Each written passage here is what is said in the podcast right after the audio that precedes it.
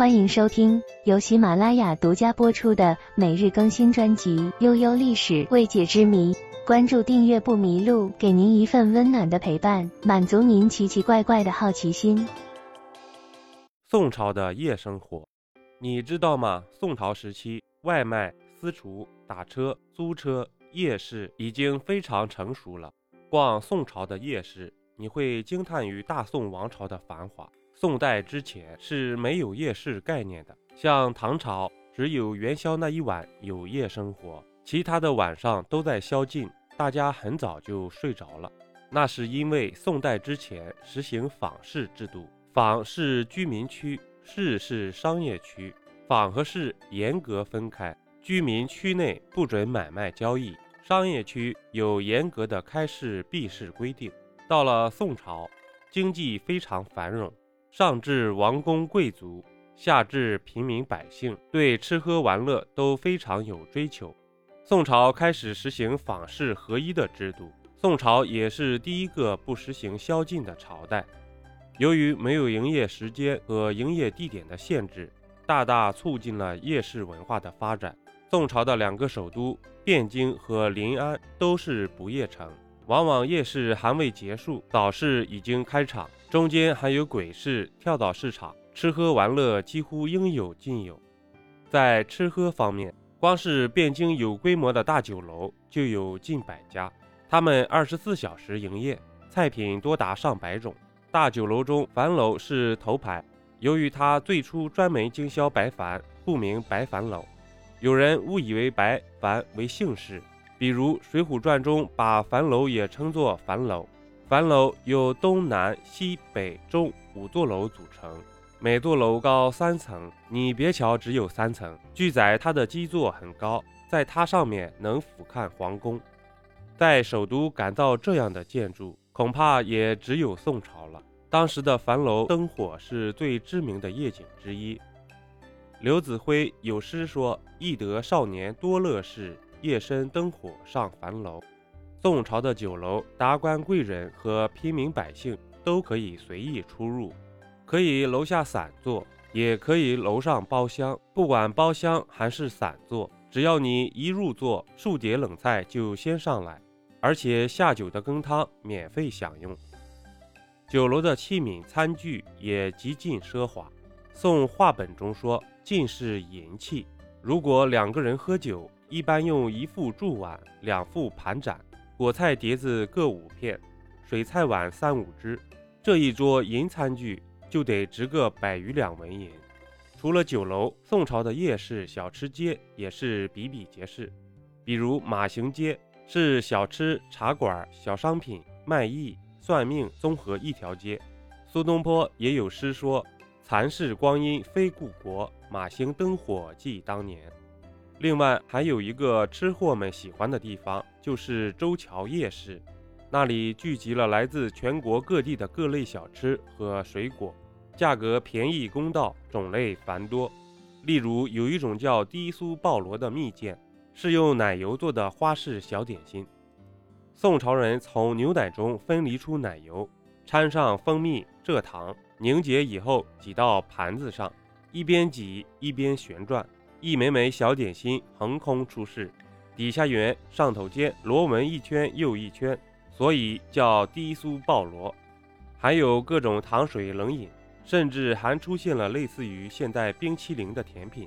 有一种叫冰雪冷原子，是用黄豆和砂糖做的。把黄豆炒熟，去壳，磨成粉，用砂糖或蜂蜜搅拌，加水团成小团子，最后浸在冰水里面。宋朝人喜欢烧烤，尤其喜欢羊肉。有一道菜叫劈切羊头，就是把晶莹透亮的羊头肉细细的切了，肥瘦相间，红白分明，佐以陈醋、辣子，便是一碟上好的下酒菜。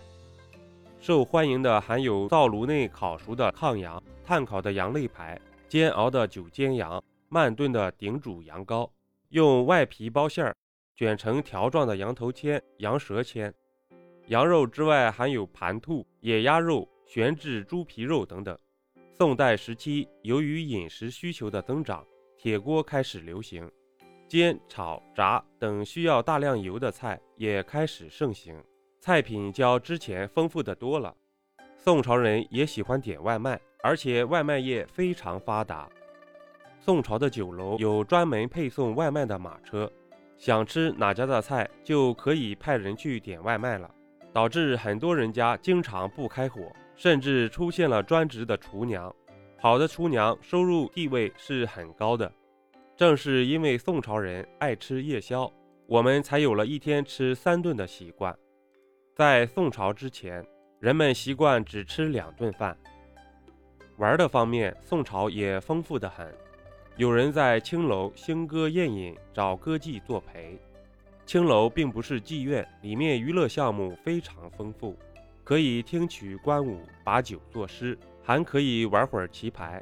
当时有一款非常热门的宵夜游戏，叫夜子戏，有点类似长牌，男女老少都爱玩。有人在酒楼茶坊和志趣相投的朋友品茶聊天。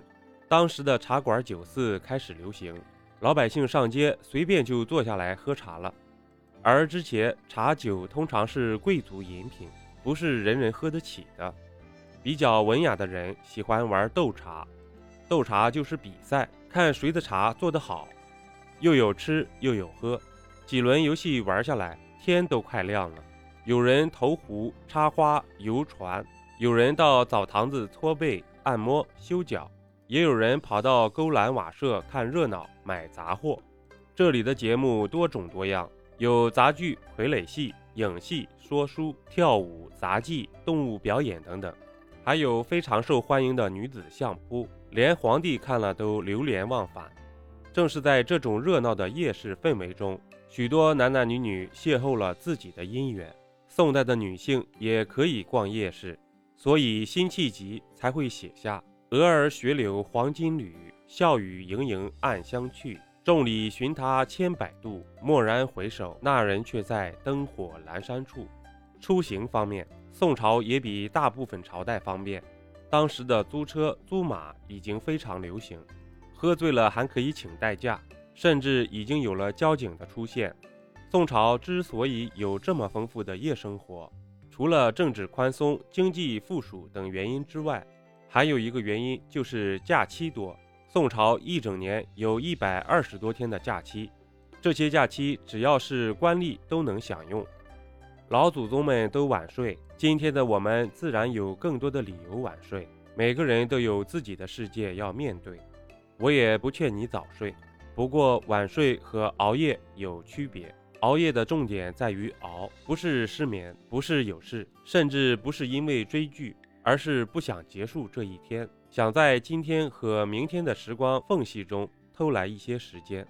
熬夜多了就成了逃避，不利于心，有害于身，也会错失很多美好。毕竟有些风景和心情，只有早起才能拥有。本集播讲完毕，点个关注，订阅一下哦，下集我们不见不散。